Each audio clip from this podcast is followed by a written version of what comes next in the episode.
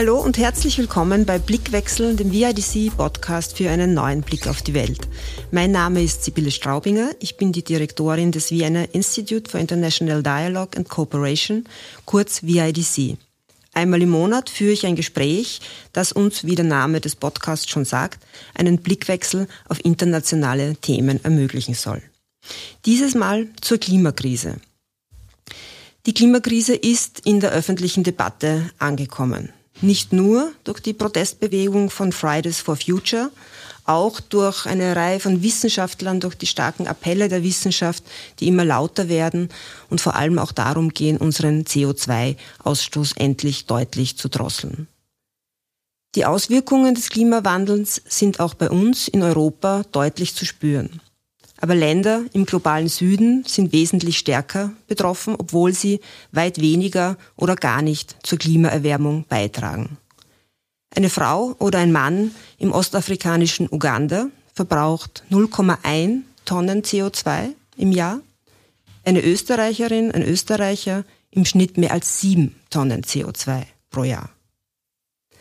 Mein heutiger Gast ist Faith Lumonia. Sie ist Entwicklungsökonomin und Politikanalystin. Faith arbeitet als Klimaschutzbeauftragte für Akina Mama war Afrika, ein feministisches, panafrikanisches Netzwerk mit Sitz in Kampala, der Hauptstadt von Uganda. Vor ihrer Tätigkeit als Klimaexpertin hat sie lange für Seatini gearbeitet.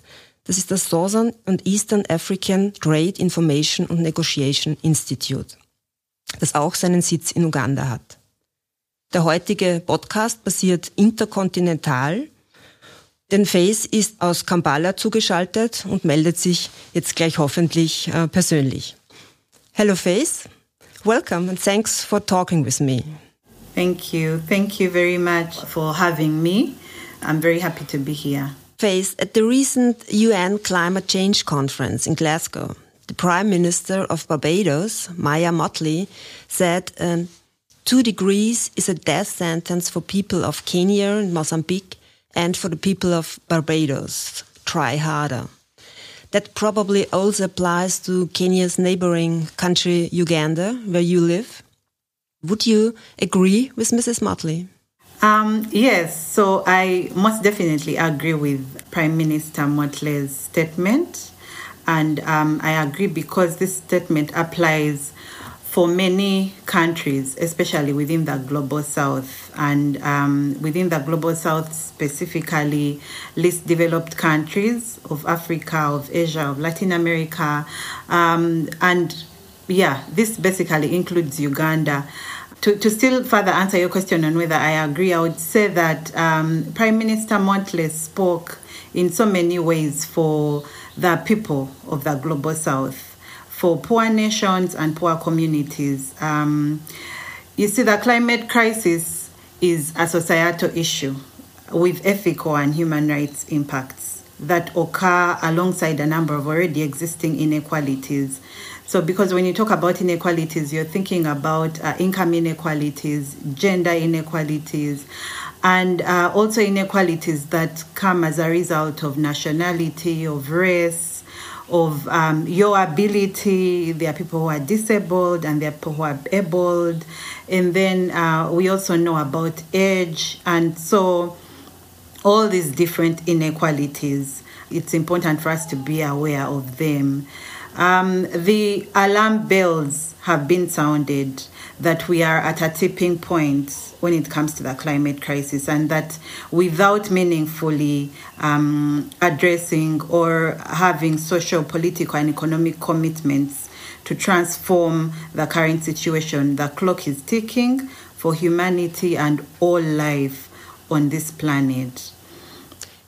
You just said it, the climate crisis is not just a depressing vision of the future, it's a reality already for billions of people today. And this also said climate researcher Adil Najam, who gave a lecture in Vienna uh, at the invitation of VIDC. And the effects of climate change are also visible in Uganda. In September, heavy rainfalls and flooding caused devastation in your country. More than 40,000 people were affected. Are floods or even droughts more common now? Yes. So as at 31st October um, this year, we the, the estimation of people who had been affected was at 345,311 people. And uh, this had been affected because of droughts, because of floods, because of landslides, um, and specifically uh, communities that live along, for instance, Mount Elgon, have uh, suffered the biggest brunt because um, of the ways in which, for instance, some of the infrastructure that they have in terms of housing are uh, infrastructure that is easily susceptible when it comes to, to floods, when it comes to landslides, but also because of the terrain of that particular region. So the impact has um, is something that continues. Um, so when when they are just trying to recover from a particular landslide, from particular floods, and then they are hit again. So for them, it's a constant cycle. And um, to make it worse, is that the meteorological authority in Uganda has already projected that the, these effects are going to continue on, and we will also have the same experiences happen in 2022 in terms of the, the impact still is that we've seen that people have been displaced um, from from their areas where they are situated. But also in august um, there was again an announcement by the government um, where they said that there was an outbreak of polio, and this is very closely linked to, for instance, flooding because it results from consuming, for instance, contaminated water. So the challenge for Uganda uh, still continues. And how does this affect the people, especially women, in your country? Yeah. So, because when you think about, for instance, uh, when infrastructure is destroyed, particularly houses, we know that um, it's particularly within the African context, it's women who uh, hold the responsibility of care so, for instance, uh, in terms of care, uh, on uh, in terms of where your family, where your children are going to be housed, and this is particularly in the rural areas, we've seen that when uh, such instances occur, when um, landslides occur, men often quickly move on to other areas because they do not have uh, what I would call the baggage, the baggage of, of, of children, the baggage of adult, uh, of, of the elderly, because again, the responsibility of taking care of the elderly um, falls on women. So, women uh, are affected um, in terms of increased burden of the care work, but also even when it comes to food crops being destroyed, whether it's as a result of drought, it's still women who do suffer because then they have to figure out a way of securing food for their families, for their children. Um, and then, even when we talk about water, within the rural areas, uh, women walk a minimum of two kilometers to get to, to fetch water. And uh, so, if a specific um, water resource that is closest has dried up, um, uh, it means that um, those women have to walk even uh, longer distances. But then that also comes with other um, challenges in terms of gender based violence because um, in certain communities, then men will start to to, to, to conclude and assume that perhaps the woman had gone uh, to be with another man and has neglected her responsibility at home. And so then you find that there is gender based violence, there are women who are being beaten. And all this is as a result of the one issue, the climate crisis. And so that is why one of the things we are saying is that we need to look at addressing the climate crisis from a broader perspective, from a social, uh, economic, and political perspective, because it affects particularly women in very many diverse ways. As always, women are much more affected when there are big challenges and problems, yes. But uh, what is done to cope with uh, such weather extremes? Is there much enough money available uh, in Uganda for solutions, for measures? I mean, the, the truth is that um, our economies are small, and they are small because of a number of dynamics. Uh, one of them being the fact that um, we are constantly losing. Um, losing finances, losing resources, either through illicit financial flows um, or through corruption, etc., etc. So the resources are indeed not enough, but also because the available resources have to cater for different competing development needs. So, for instance, there is need to finance health, there is need to finance education, there is need to finance. Um, uh, transport infrastructure development. Uh, there's need to finance agri- the agriculture sector for uh, sustainable food production. And then there is the climate issue. So the few resources available have to be spread out uh, very thinly to the numerous development issues that have to be financed. So, to answer your question, is that definitely the resources are not enough. But what makes it even worse uh, is for rural communities because we've seen um, that even the amount of climate financing that is reaching local level climate action is much less.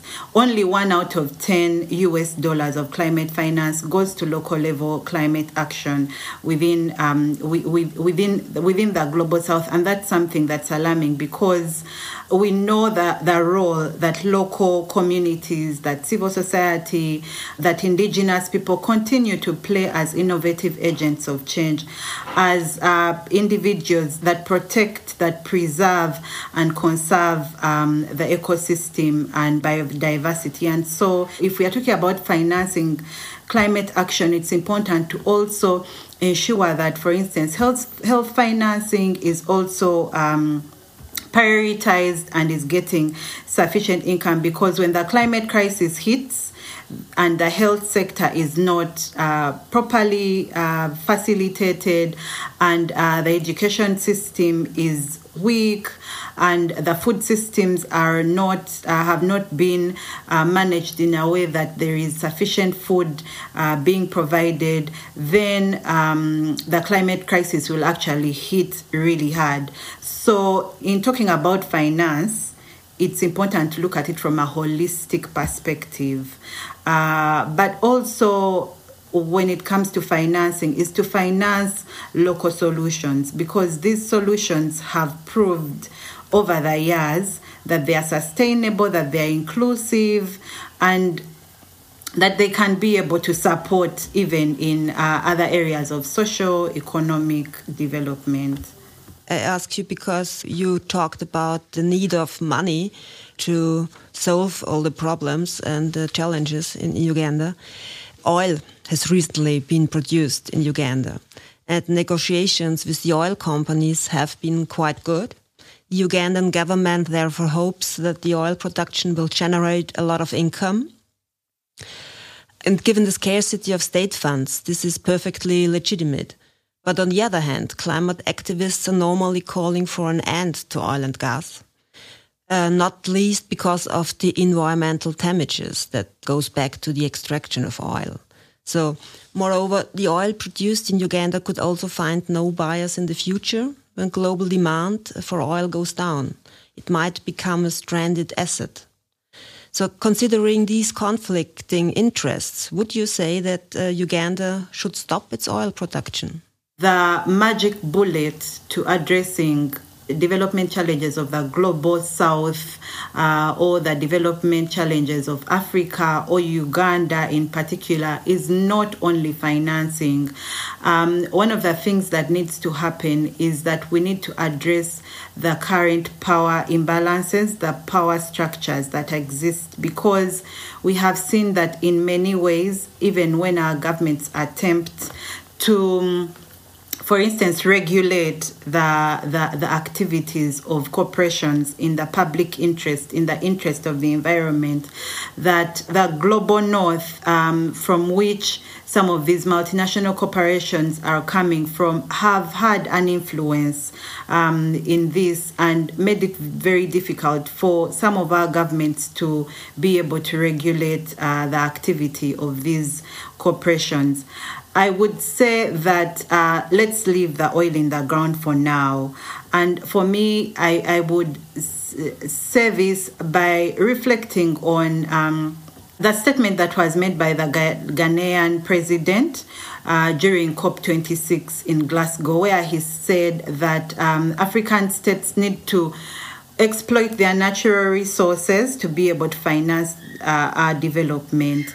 The truth of the matter is that um, exploiting our natural resources is, is imperative. However, doing it within the current abusive economic system that is anchored in neoliberal capitalism and which centers profits and not the interests of of uh, of people of us um, the the citizens and the climate will actually not deliver the kind of um, development that we want and we will not be able to reap the kind of financing that we need.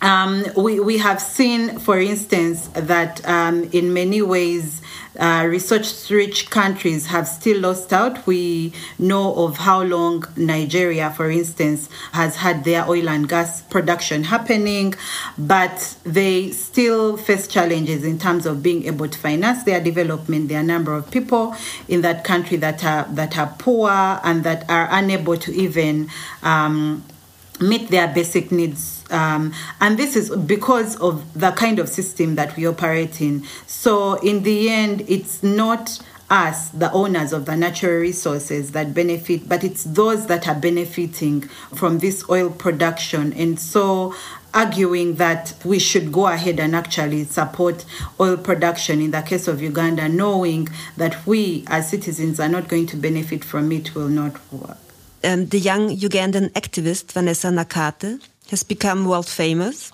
She is, uh, or she said that she is often the only African activist on international fora. So, because you mentioned the COP26 just before.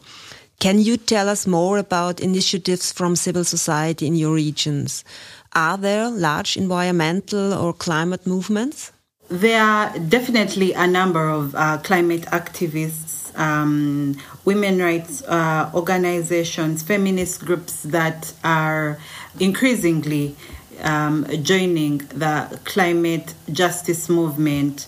Um, but again, um, I think for me, one of the things that I see is that, um, particularly for the climate activists and particularly the youth, like um, like you just mentioned, Vanessa Nakate, who are now demanding that the global north um, and that global world leaders should act and should act now. And I think um, one of the things that we have seen is that a lot of effort is being made by some of these different groups. Uh, but I guess one of the limitations is the fact that, again, focus has been more on addressing the, the effects, on addressing the symptoms of the climate crisis. So, for instance, um, talking about planting trees, which is very important, but I think one of the things that needs to happen is that we need to begin to acknowledge um, and, and address the root causes of the climate crisis we need to look beyond just planting trees. We need to look um, at addressing neoliberalism, capitalism, imperialism, um, the effects of colonialism and neocolonialism, and how those have played to increase the impact of the climate crisis on uh, the people of the global south, uh, the people of Africa. Let me add uh, one more question about the movements you mentioned, are they connected with activists in other countries and regions, including European? So, is there something like uh, Fridays for Future Uganda? So, um, yes, there is definitely a connection. And I think that's a very important question that you raise because I think for me, even just reflecting on um, my past experience and the impact and contribution that um, Global North CSOs working with Global South CSOs can have on being able to transform certain systems, on being able to um, uh, achieve certain impacts. I have seen that uh, being able to connect all these different activism efforts is very important. And yes, um, within Uganda, we have Fridays for Futures, um, and we've seen how some of the actions that are taken at the global level, um, uh, uh, at the Africa level, um, through this particular, um, if I may call it a movement, somehow trickles down to some of the efforts that are happening and, and helps to be able, in, in, for instance, the case of Uganda, to shape a Ugandan specific climate demands, Africa specific climate demands, because I think when it comes to global level climate action, one of the things that's missing, even in terms of, for instance, the feminist movement where I belong, we've seen that, uh, for instance, the eco-feminist movement in, in Africa is quite weak weak in the sense that the numbers are still few so it's need to there is need to grow the the africa eco-feminist movement uh, but also weak in the sense that there is less and less financing because of some of uh, the demands that these groups um, are constantly making demands around rethinking the system particularly the economic uh, system that we that we are operating in because it's what is responsible for the climate crisis.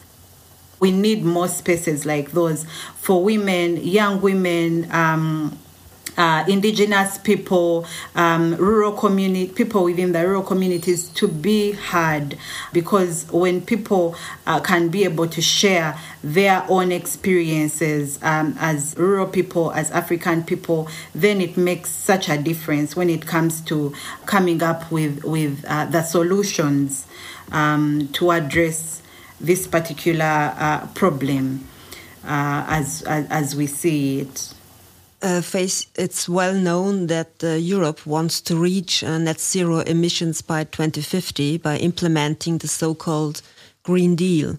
So, what do you think about the Green Deal? Is it all, as uh, Greta Thunberg, another famous activist, said, just blah blah blah? well, so it will be a blah blah blah if it is not uh, looking at um, addressing, like I said earlier, uh, um, the, the fundamentals. So, in the sense of if it is not um, focusing on rethinking and reimagining the current economic global system, because the current economic global system is built on hierarchies and uh, it centers profits over people and um, unless the focus is shifted from that, unless the world's richest 1% are able to acknowledge that um, it's important for them to, to, to, to stop focusing on uh, protecting their wealth and ensuring that they're able to continue extracting, particularly fossil fuels, ex, um, and exploiting uh, the different natural resources um, through, for instance, deforestation, then the EU Green New Deal will be able to deliver. But until that happens, then we know that the 3.1 billion people who are the poorest um, in the world will continue to be disproportionately affected unless uh, the Green New Deal is, uh, for instance, looking at rethinking uh, trade and investment agreements that protect the rights and interests of, um, of corporations and allow them to continue to uh, maximize profits while undermining human rights, while uh, not giving consideration to protecting the environment, um, then it will not be able to deliver um, the kind of um, climate solutions that it espouses. But also, unless the EU Green New Deal is um, looking at, uh, for instance, uh, protecting particularly um, the indigenous solutions. So, for instance, solutions like the indigenous seed varieties and protecting uh, indigenous farmers' rights in the global south, uh, but is allowing or paying. Um, uh, a deaf ear to allowing for, for instance, promotion of um, of seeds of seed varieties, uh, or like for example, genetically modified organisms production, which rely very heavily on ke- on use of chemical fertilizers and pesticides, then it will not be able to deliver the kind of um, climate solutions that, that it espouses. So there are a number of uh, things that must happen, a number of fundamental changes that must happen um, if the EU Green New Deal is to actually be able to deliver some of the solutions that, that it espouses. So there are a lot of things that have to be done on uh, on the global or in the global north and from the industrialized countries. But what do you expect from the government of your country, Uganda, or what should happen at the African level? One of the things that I think um, is is really clear is that even our governments themselves need to begin to um, consider ad- adopting or rethinking certain certain systems and structures. So one of the things that, for instance, we think needs to happen is that our leaders need to demand for climate reparations and also demand for the fulfillment of the um, uh, of the um, 100 billion US dollar commitment when it when it comes to climate adaptation. Because one thing that's common to many African countries is that their nationally determined contributions are really focused on climate adaptation but there's less and less financing being made available in that in that case. And so African leaders need to push for that, but they also um, need to demand for climate reparations because these these particular schemes go much further than simply uh, providing payback. They are talking about tackling oppressive historical systems of colonialism and exploitation.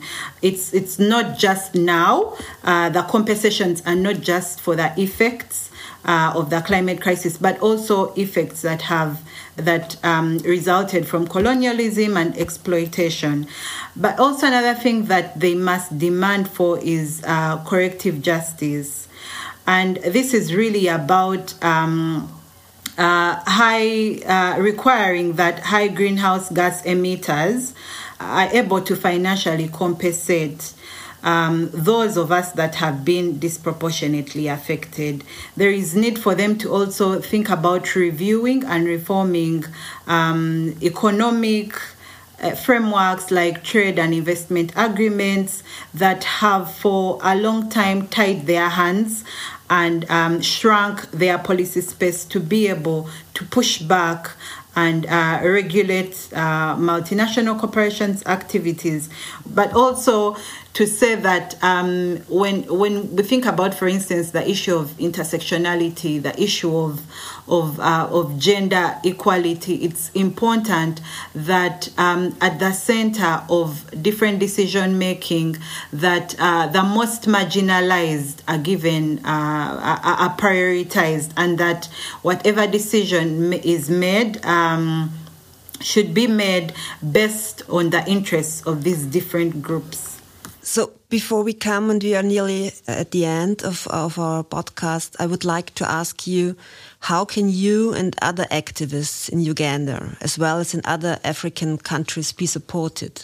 I think, uh, like I had um, alluded earlier, one of the things that um, is critical is financing for African feminist uh, movements, uh, financing for indigenous communities, actions, and um, I think that's one of the things that needs to be done because um, at the moment, even in terms of mobilization, um, one of the things that uh, continues to undermine the capacity of community agency or political agency is the fact that um, individuals are not, uh, some of these movements are not properly resourced. Resourced in terms of finances, but also resourced in terms of information. And so capacity building is also necessary, but also uh, the need for more spaces more spaces um, on the decision making table, whether it's at the global level, it's at the continental level, or it's at national level. We've seen that uh, in many ways, some of the decision making processes have been uh, preview of the private sector and the state, and so civil society, um, feminist movements are left out. Um, from COP26, we saw that the first few days were very challenging for civil society and feminist groups to be able to attend certain sessions. Um, and it was because of some of the bureaucratic requirements or uh, just um, a decision that had seemingly been taken to put out um, uh, some of these groups from these from these spaces. But I think another thing that needs to happen is that it's important um, that the global north does join in in the struggle uh, for advancing the interests that civil society and feminist group movements of the global south are advancing. We know that um, our challenges are different. For instance, when it comes to um, African feminists versus feminists in the global uh, north, and while um, feminists in the global north have been able to secure a certain space on the table, it's important for that we are able to work with them so that we do also get uh, onto some of these spaces. Thank you, Faith. It's I think the conclusion is there's so many things to do and to tackle the climate crisis in the global south, but especially in the global north, where we are the main perpetrators of climate change. So thank you very much, Faith, for your interesting insights and thank you very much for taking your time. Thank you. Thank you very much for having me. It's it's been a pleasure being able to be part of this particular conversation. Thank you. Thank you. All the best to you. Das war Blickwechsel, der Podcast für einen neuen Blick auf die Welt zur Klimakrise aus der Sicht von Faith Lumonia, einer Klimaaktivistin und Ökonomin aus Uganda. Ich hoffe, es hat euch gefallen. Im Jänner gibt es den nächsten Blickwechsel. Damit ihr ihn nicht verpasst, einfach auf Spotify oder auch auf unserer Website vidc.org abonnieren. Ich wünsche euch inzwischen einen guten und einen gesunden Jahresausklang und dann auf in ein sicher besseres Jahr 2022. Ich bleibe optimistisch.